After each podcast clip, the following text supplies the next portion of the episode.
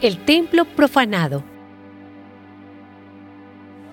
Como ya se acercaba la fiesta de la Pascua de los judíos, Jesús fue a Jerusalén y encontró en el templo a los vendedores de novillos, ovejas y palomas, y a los que estaban sentados en los puestos donde se les cambiaba el dinero a la gente.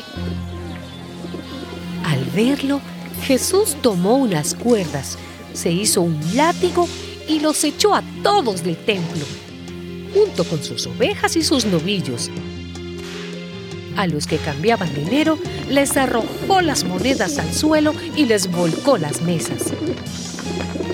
A los vendedores de palomas les dijo, saquen esto de aquí. No hagan un mercado de la casa de mi padre. Entonces sus discípulos se acordaron de la escritura que dice, me consumirá el celo por tu casa. Los judíos le preguntaron, ¿Qué prueba nos das de tu autoridad para hacer esto?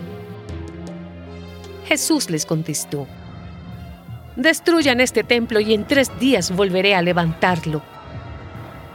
Los judíos le dijeron, 46 años se ha trabajado en la construcción de este templo y tú en tres días lo vas a levantar. Pero el templo al que Jesús se refería era su propio cuerpo. Por eso, cuando resucitó, sus discípulos se acordaron de esto que había dicho y creyeron en la escritura y en las palabras de Jesús.